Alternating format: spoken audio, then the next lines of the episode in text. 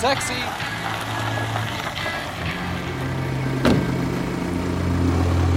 Bienvenidos al Taxi de Democracia Abierta, la sección en español y en portugués de Open Democracy. Un espacio de análisis político y social donde buscamos promover el pensamiento libre en el mundo. Yo soy Daniel. Yo soy Ana y juntos vamos a comenzar este viaje.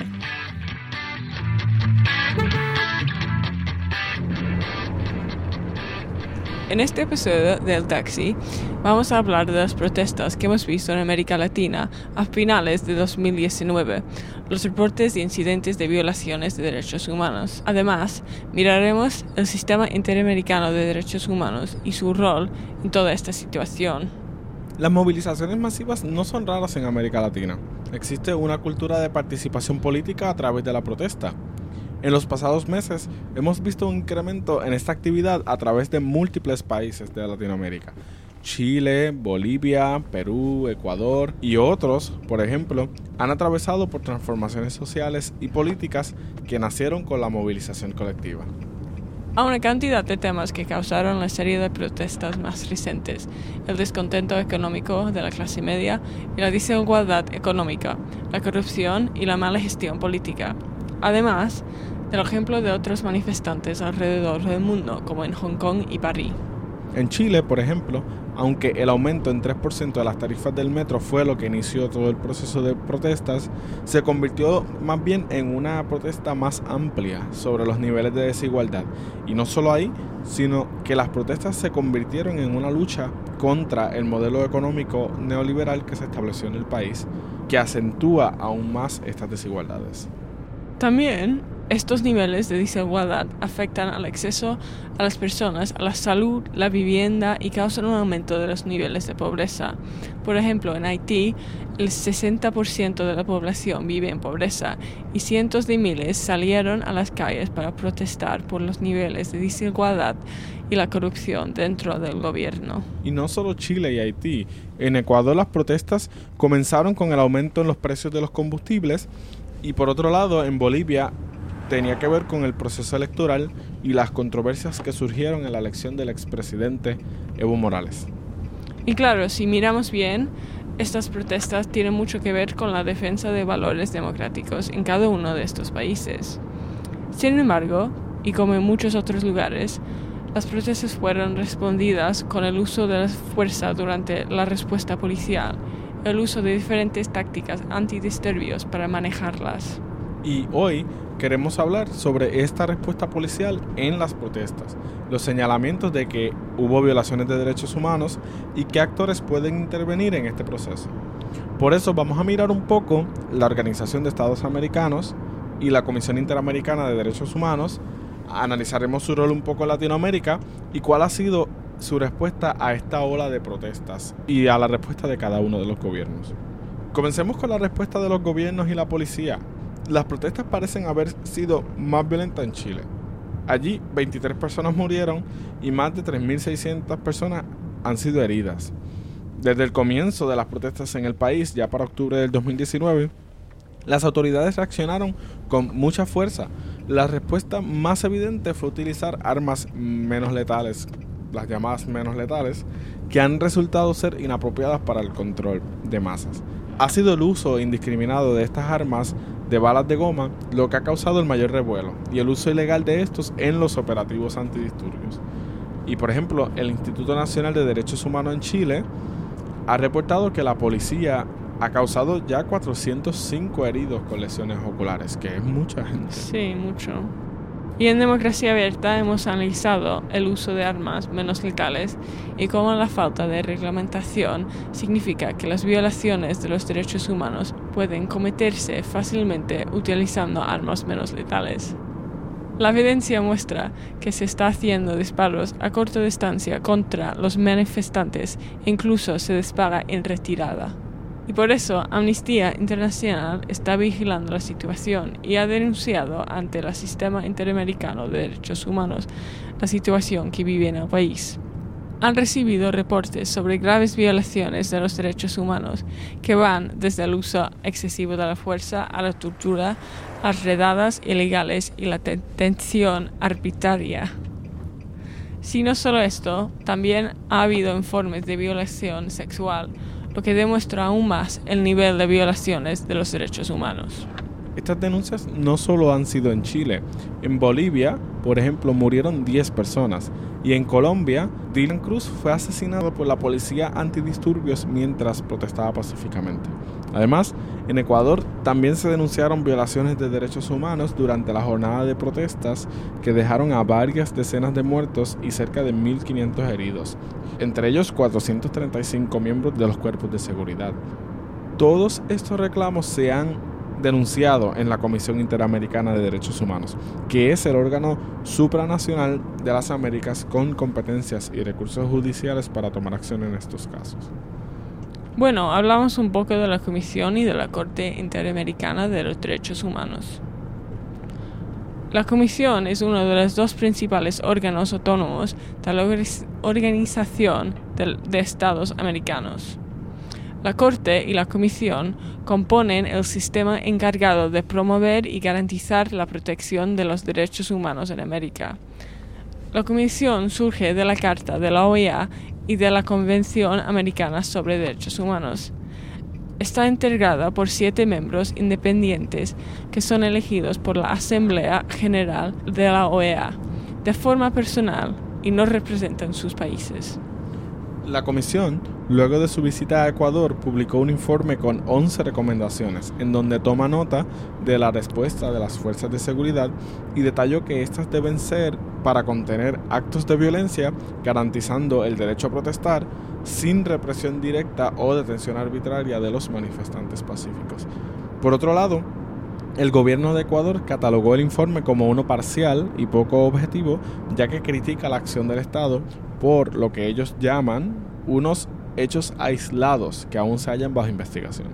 Además, según ellos, el reporte minimiza la responsabilidad de actores y grupos organizados durante las manifestaciones. De igual forma, la comisión escribió un informe sobre las protestas en Bolivia y describió varios eventos de violencia por las fuerzas de seguridad como masacres. Y el gobierno de Bolivia de igual forma que el de Ecuador, dijo que el informe de la comisión es vergonzoso, totalmente parcial y según el ministro del gobierno no refleja la realidad y solo favorece el narcoterrorismo. Estas situaciones ponen en perspectiva la estabilidad del sistema interamericano. Cuando vemos estos reportes, nos tenemos que preguntar, ¿qué significa para los estados estas recomendaciones de la Comisión? Realmente representan un mecanismo eficaz para la garantía de las protecciones fundamentales y es efectivo el sistema interamericano. Son preguntas muy complejas que no es tan fácil de contestar, pero un artículo publicado en el International Journal of Human Rights reveló las cifras de cumplimiento de los estados con las sentencias dictadas por el sistema interamericano. Las investigaciones, por un lado, encontraron que los estados no cumplen con el 50% de los remedios ordenados, acordados o recomendados y que el 36% eran parcialmente cumplidas. El sistema también provee de 12 tipos diferentes de remedios según identificaron los investigadores que van desde compensación económica, investigaciones legales, restituciones de honra y otras cosas que pone en perspectiva que básicamente el 86% de los remedios que dicta la comisión son o cumplidos o medio cumplidos. Además, también la comisión puede recomendar reformas legales para adecuar las leyes a los tratados ratificados por los estados en la Convención Americana de Derechos Humanos. Las litigaciones en el sistema interamericano en promedio toman siete años así que este puede ser otro obstáculo para la efectividad de este recurso. Y por último, los estados tardan en promedio dos años en cumplir las recomendaciones de la Comisión y de un año y medio a dos años en el caso de las sentencias de la Corte. Por tanto, si sumamos los siete años que pueden durar los juicios, más dos años que puede tomar el cumplimiento de los remedios, ya estamos hablando de un sistema que es muy ineficiente para para remediar los problemas que están sucediendo en el presente y para ayudar a los afectados actualmente. Son casi 10 años que se pudiera demorar todos los procesos. Además que, dependiendo de los casos, en muchas ocasiones es necesario esperar a que se agoten los recursos domésticos antes de acudir a estos foros. Que eso le puede añadir más tiempo a, a, esto que hemos hablado. Y no es solo la estructura que compone el sistema interamericano. También las dinámicas políticas en los países miembros también tienen su efecto en la promoción y protección de los derechos humanos. Por ejemplo, la sección 50-50 de Open Democracy publicó un análisis sobre la ola conservadora en América Latina que está liderando los gobiernos de la región y cómo esto ahora ha afectado a la, a la OEA mientras sigue creciendo la prominencia de la sociedad civil de derecha y de extrema derecha la administración de Trump, por ejemplo, ha ido recortando fondos a la comisión a raíz de la promoción, como ellos le llaman, la promoción del aborto o un aval al aborto. Los grupos, algunos de cuales están vinculados a la administración de Trump, están tratando de debilitar el sistema a través del lobby para recortar la financiación y las campañas de descrédito contra los miembros progresistas de los órganos de la OEA. Y claro, ¿cómo ellos hacen esta conexión? No es que la comisión está abiertamente promoviendo el aborto, por ejemplo. Pero la comisión sí se ha expresado en diferentes casos, en Chile, por ejemplo, que la protección de la mujer en el proceso de aborto, de sus derechos reproductivos, inciden en su derecho a la vida, su derecho a la integridad física, su derecho a, no discriminación como mujer. Y, y estos sí son derechos que, que protege la Comisión Interamericana. Entonces, estas personas están diciendo, eso en esencia es un aval al aborto aunque no sea directamente, entonces por eso te vamos a recortar la financiación. Y esto, según el artículo, está atacando la autonomía de la comisión y mientras siga aumentando la voz y la influencia de nuevos grupos en la sociedad civil, ya de línea ultraconservadora, los esfuerzos de promoción de derechos humanos se ven cada vez más afectados. Y esto va a afectar la protección de los derechos humanos en América Latina y posiblemente reducirá el progreso de grupos LGBT, grupos de derechos de las mujeres, junto con derechos de los que participaron en las protestas de 2019. Y bueno, ya que mencionamos eh, esta influencia ultraconservadora y mencionamos también los 10 años que se puede tardar un, remedio, un caso en, en, ser resuelto en la corte, en el sistema interamericano, en este periodo de 10 años pudieran pasar muchas cosas y de, de hecho hemos visto cómo ha cambiado el panorama político en los pasados 10 años. El mismo artículo sugiere ciertas medidas que se pueden tomar para mejorar el cumplimiento de las recomendaciones, acuerdos y decisiones del sistema interamericano. Uno de ellos es separar los requisitos, por ejemplo, investigar y castigar a los responsables de los actos puede separarse en investigar por un lado y luego castigar por otro lado, para así lograr un mayor nivel de cumplimiento. Además, los investigadores sugieren que se reforme y se mejore el rol de la comisión en el sistema para que pueda llevar cuenta del cumplimiento de los estados. Y entonces, si no es un recurso inmediato para proteger los derechos humanos en las movilizaciones, ¿cómo los podemos proteger en, las protestas para que no haya estas violaciones. El Observador Internacional de Derechos Humanos ha recomendado la desmilitarización de la respuesta a las protestas para reducir las violaciones de los derechos humanos. También mejorar el diálogo nacional y, y de las estructuras gubernamentales probablemente reducirán el riesgo de protestas violentas. Además que más controles y contrapesos gubernamentales ayudarán a frenar la corrupción y las posibilidades de aprobar leyes como el paquete en Bolivia que resultó ser tan impopular. Bueno, finalmente concluimos nuestro viaje hoy en el taxi donde hemos dialogado sobre los incidentes de violación de derechos humanos en los residentes protestas en Latinoamérica. También vimos la reacción del Sistema Interamericano de Derechos Humanos y los problemas que afectan su trabajo y la efectividad de sus actuaciones. Concluimos también con una reflexión sobre la influencia del lobby conservador en los trabajos de la Organización de Estados Americanos.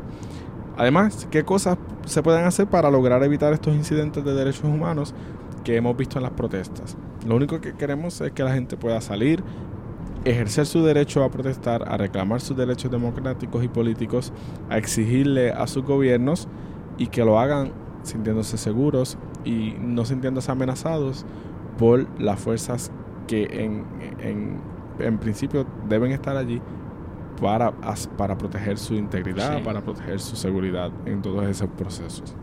Así que hemos llegado a nuestro destino entonces. Será hasta una próxima edición del Taxi de Democracia Abierta. Hasta luego.